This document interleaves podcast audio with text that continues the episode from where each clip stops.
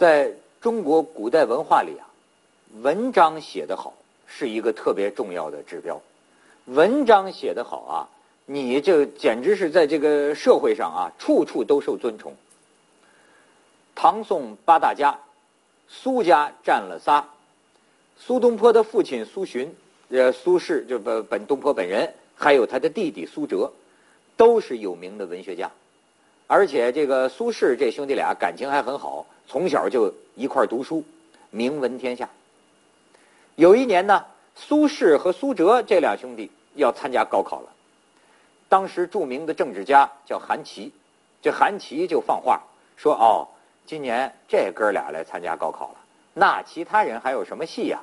那意思说，这俩要出来考试啊，那其他考生您就是个陪衬，以至于听说之后，有的考生啊觉得这次是没希望了，干脆就不考了，回家了。可是啊，临到考试之前，这苏辙呀突然生了一场大病，不能来参加高考。韩琦呀觉得非常可惜，那他就有一个很不寻常的举动，他跟当时的这个宋朝的皇帝就说呀。说，苏辙要是不能来参加高考，哎，国家就没有机会录取他，这可是朝廷的损失啊，是国家的损失啊！我看咱能不能把这个高考时间呢往后挪一挪？哎，等他病好了，让他能参加考试。您听说过因为一个考生病了，把全国高考的时间往后挪这种事儿吗？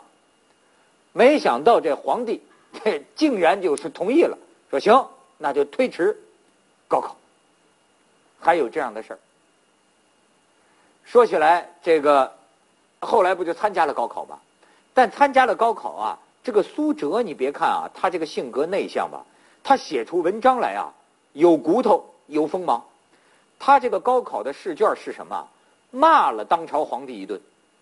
当然，这个考官们拿这个卷子看呐，没法给分儿。有的人说呀，说他说的好，哎，说的这个这个这这这个这个直直谏呢，就是皇帝，给皇帝敢跟皇帝提意见。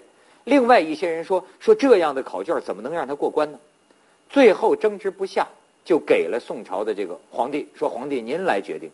皇帝看了苏辙的卷子，说啊，我要的就是这种忠良，所以选拔上了。